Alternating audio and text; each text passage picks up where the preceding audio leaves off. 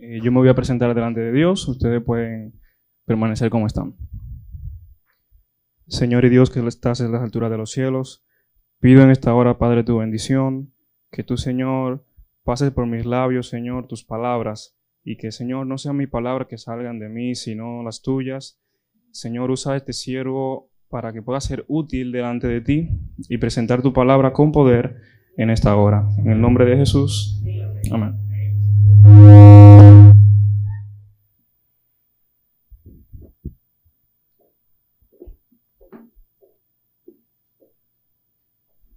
Bueno, muy felizados hermanos. Buen día para todos. Eh, ¿Cómo están? Porque yo estoy un poco nervioso.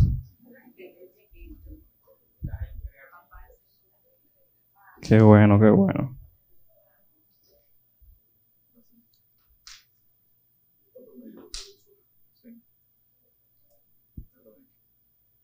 Listo. Bueno, hermanos, para mí es de verdad hoy un privilegio, después de tener un día ayer especial con mi madre que estuvo de cumpleaños, felicidades mami, eh, tener la palabra y el sermón en esta hora, de verdad que yo pienso que es el mejor regalo que Dios me puede permitir darle a mi madre. Eh, bueno, vamos de inmediatamente a lo que fue nuestro texto bíblico. El libro de, Salmo, de Salmos, capítulo 71, verso 17, nos dice, Oh Dios, me enseñaste desde mi juventud y hasta ahora he manifestado tus maravillas. El cristiano es llamado a consagrar a Dios todos los aspectos de su vida. Como está escrito, por tanto, ceñid los lomos de vuestro entendimiento, sed sobrios y esperad por completo en la gracia que se os traerá cuando Jesucristo sea manifestado. Como hijos obedientes, no os conforméis a los deseos que antes teníais, estando en vuestra ignorancia, sino, como aquel que os llamó es santo, sed también vosotros santos en toda vuestra manera de vivir, porque escrito está, sed santos porque yo soy santo. Primera de Pedro 1, del 13 al 16. Saben ustedes que vivir la vida como joven es un cúmulo de aventuras, responsabilidades y santidad en nuestro Señor Jesucristo. Los jóvenes tenemos por delante un gran desafío, pero ¿cuál sería este desafío? Mostrar a un Salvador crucificado, resucitado y próximo a venir. La sierva de Dios nos dice en Consejo para los Maestros, página 430, con semejante ejército de obreros como el que nosotros los jóvenes, bien preparados, podríamos proveer cuán pronto se proclamaría al mundo el mensaje de un Salvador crucificado, resucitado y próximo a venir. Cuán pronto vendría el fin del sufrimiento, del dolor y del pecado. Cuán pronto recibiríamos, en vez de una posición aquí marchitada por el pecado y el dolor, una herencia donde los justos heredarán la tierra y vivirán para siempre.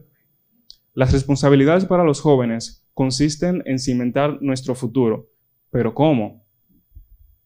A través de las decisiones que tomamos. Las decisiones que tomamos en la juventud son muy importantes y marcan el rumbo de nuestras vidas. Esto lo podemos ver en el libro de Colosenses capítulo 3, verso 2. Poned la mira en las cosas de arriba y no en las de la tierra.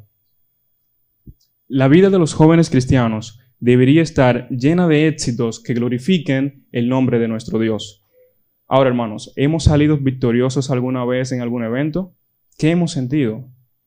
La juventud es el tiempo de la siembra. Las palabras y las acciones de los primeros años son como una semilla que germinará y producirá una cosecha según su especie. El libro de Gálatas capítulo 6 verso 7 nos dice, No os engañéis, Dios no puede ser burlado, pues todo lo que el hombre sembrare, esto también segará.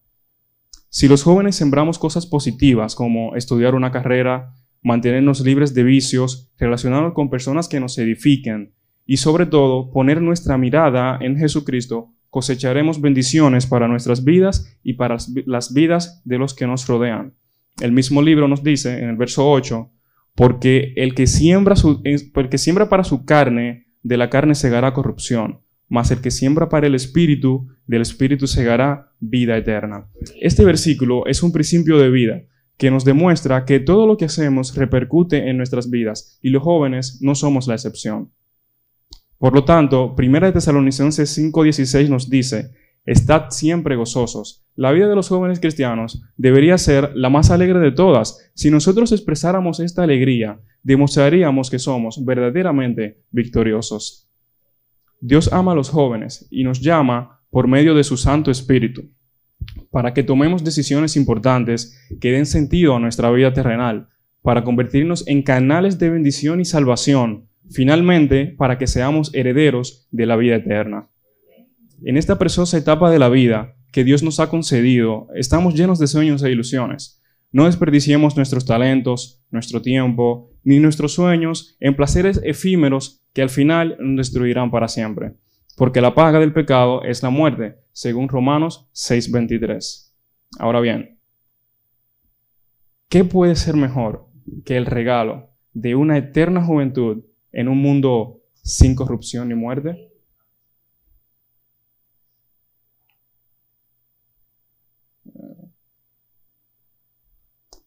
Si nos entregamos en las manos del Divino Maestro, alcanzaremos el más alto ideal, tendremos una vida plena y feliz a pesar de las dificultades. Por tanto, si vivimos en el viejo hombre, solo obtendremos la paga del pecado, que es la muerte. Mientras tanto, si caminamos como vemos en esta imagen hacia Cristo, quien cargó nuestros pecados en la cruz, Dios nos dará su dádiva de Dios, que es vida eterna en Cristo Jesús, Señor nuestro.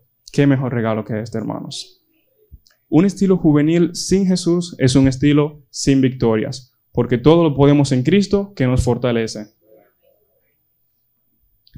Jóvenes, Dios nos llama para que los representemos con dignidad y seamos de bendición en donde quiera que estemos, como José en Egipto, como Daniel en Babilonia y como Esther en Persia. Ahora bien, hermanos, ¿cuántas batallas hemos tenido que enfrentar y más en estos últimos tiempos?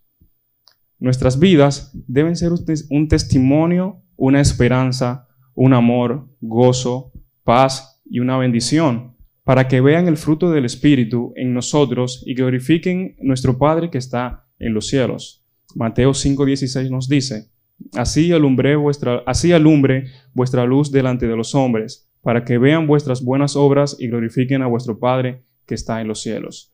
Volviendo a la pregunta anterior, la obra cumbre de Satanás en estos últimos días es intentar controlar la mente de nosotros los jóvenes. Por tanto, la sierva del Señor nos dice en Mensaje para los jóvenes, página 50, quien se atrevió a hacer frente, tentar y vituperar a nuestro Señor, y tuvo poder para tomarlo en sus brazos y llevarlo a las almenas del templo y a una montaña muy elevada, ejercerá su poder hasta un grado sorprendente sobre la presente generación, que es muy inferior en sabiduría a su Señor y que ignora casi totalmente la, sutileza y las fuerzas de Satanás. La sierva también nos dice en este mismo libro, página 49, Satanás conoce mejor que los hijos de Dios el poder que pueden tener sobre él cuando su fuerza está en Cristo. los más débiles creyentes en la verdad, cuando piden humildemente ayuda al poderoso vencedor, pueden, confiando firmemente en Cristo, rechazar con éxito a Satanás y a toda su hueste. El enemigo siempre trata de desviar el corazón de los hijos de Dios. Tristemente, él pone empeño especial en engañar a los jóvenes, porque particularmente nosotros somos capaces de hacer una gran obra, tanto para bien como para mal. Cuando los jóvenes nos disponemos a realizar algo, damos lo mejor de nosotros. Y aquí hay jóvenes presentes, desmiéntame si no es así. Cuando nosotros nos ponemos para algo, en términos de nosotros, nosotros le damos para allá. Y punto. O sea, puede ser que una cosa esté dificilísimo, men, eso está complicado. Uno a veces lo hace ni siquiera por hacer a otra gente sentir bien, ni siquiera por demostrar, por demostrarle a otro que sí podemos. O sea, los jóvenes estamos en este tiempo que lo hacemos por demostrarnos a nosotros mismos que sí podemos. Entonces, imaginémonos, como nos dice Santiago, que nosotros utilicemos todas estas energías y esta disposición para predicar el Evangelio, ¿dónde no estaría el Evangelio en este momento? Inclusive, ¿dónde no estaríamos nosotros en este momento? Santiago 4.7 nos dice, Someteos pues a Dios, resistid al diablo y huirá de vosotros. ¿Por qué ser jóvenes deprimidos si podemos ser jóvenes victoriosos? A continuación podremos analizar y visualizar varios textos, los cuales nos demuestran que Dios siempre está a nuestro lado. A nuestro lado. Josué 1.9 nos dice, no temas ni desmayes, porque Jehová tu Dios estará contigo en donde quiera que vayas. Romanos 8:31, tenemos la maravillosa promesa de que Dios siempre estará a nuestro lado, y si Dios es por nosotros, ¿quién contra nosotros? Jeremías 3:4, a lo menos desde ahora, ¿no me llamarás a mí, Padre mío, guiador de mi juventud? Seremos exitosos en la medida en que estemos conectados con la fuente de vida que es Cristo Jesús. Eso lo podemos encontrar en el capítulo de Juan, verso 15, del 4 al 8. Ahora, tenemos un texto cumbre que de verdad nos dice lo importante que es estar conectados con Dios en cada momento de nuestras vidas. Aún aunque somos jóvenes y pensamos que no todo lo que hacemos eh, se llevará a juicio, eso se llevará a juicio. Acuérdate de tu Creador en los días de tu juventud, antes que vengan los días malos y lleguen los años en los cuales digas, no tengo en ellos contentamiento. Ahora una pregunta muy importante en el tema. ¿Cómo podemos nosotros llegar a ser victoriosos? Finalmente, analizaremos a la luz de la Biblia cómo podemos llegar a ser victoriosos. Mateo 11:12 nos dice, por favor, ¿alguien tiene Mateo por ahí que me pueda ayudar? Debemos ser valientes. Ese es el primer paso para llegar a ser victoriosos.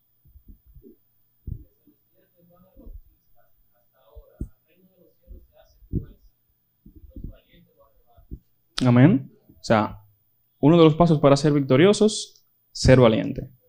Otro de los pasos para ser victoriosos, debemos ser jóvenes llenos de fe. Primera de Juan 5.4, por favor. ¿Alguien lo tiene por aquí?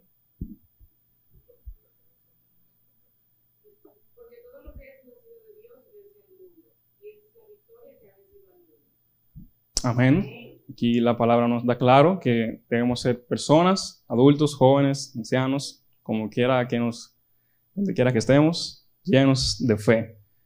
No debemos practicar la mentira ni el engaño. Primera de Samuel 15:29.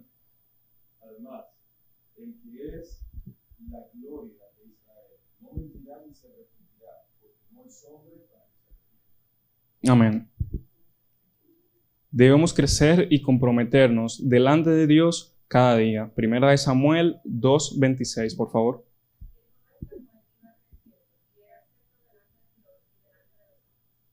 Amén.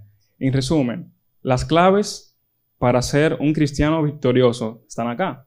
Valentía, fe, integridad, crecimiento y compromiso son las claves para el éxito cristiano.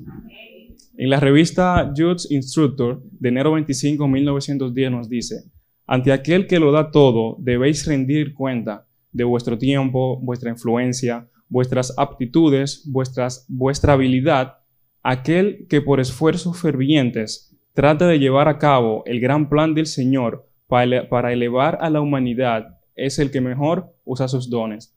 La misma revista nos dice, Perseverad en la obra que habéis empezado hasta ganar la victoria tras victoria. Educaos para un fin. Tened en vista la más elevada norma para que podáis realizar cada vez mayor bien, reflejando así la gloria de Dios. Ahora, hermanos, volviendo a la pregunta anterior, ¿cuántas batallas realmente hemos enfrentado cada día? Tal vez hemos sido vencidos y pensamos que la victoria no tocará nuestra puerta, Dejemos de luchar solos. Hay uno que está dispuesto a ayudarnos. Él toca nuestra puerta. Dejémosle entrar, porque las cargas de la vida son más agradables llevarlas con Cristo.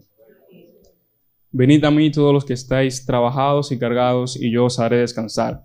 Llevad mi yugo sobre vosotros, y aprended de mí, que soy manso y humilde de corazón, y hallaréis descanso para vuestras almas, porque mi yugo es fácil y ligera es mi carga. Mateo 11, 28 al 30. Es mi más sincero deseo y oración que siempre seamos jóvenes vencedores en el nombre de Cristo Jesús. La juventud en las manos de Cristo lograremos grandes éxitos. Tus talentos no son para enterrarlos, multiplícalos. Quisiera en este momento ver de pie a todos los que deseen eh, ser vencedores en el nombre de Jesucristo, a todos los que deseen de verdad poner sus talentos, eh, sus deseos al servicio de nuestro Señor Jesucristo y a nosotros los jóvenes con nuestras energías, de verdad, eh, predicar cada día más la palabra de Dios para que su mensaje sea más extenso a los lugares donde no ha llegado cada día. Oremos. Padre nuestro Señor y Dios, que estás en las alturas de los cielos, santificado y alabado sea tu nombre, Señor, una vez más. Te damos, Señor, gracias por este hermoso sábado que nos diste. Gracias, Padre, porque me permitiste en este momento tener la palabra de esta hora. Te pido, Señor, que se haya podido entender y que sea, Señor, de bendición para cada uno de nosotros. Que, Señor, que toque la primera vida que sea la mía y que pueda cambiar a través de este sermón. Te pedimos, Padre, ahora que vamos a nuestros hogares, que tú nos des conducción y nos lleves con bien, Señor, a cualquier lugar que vayamos en este momento. En el nombre de Jesús. Amén. El Señor les bendiga.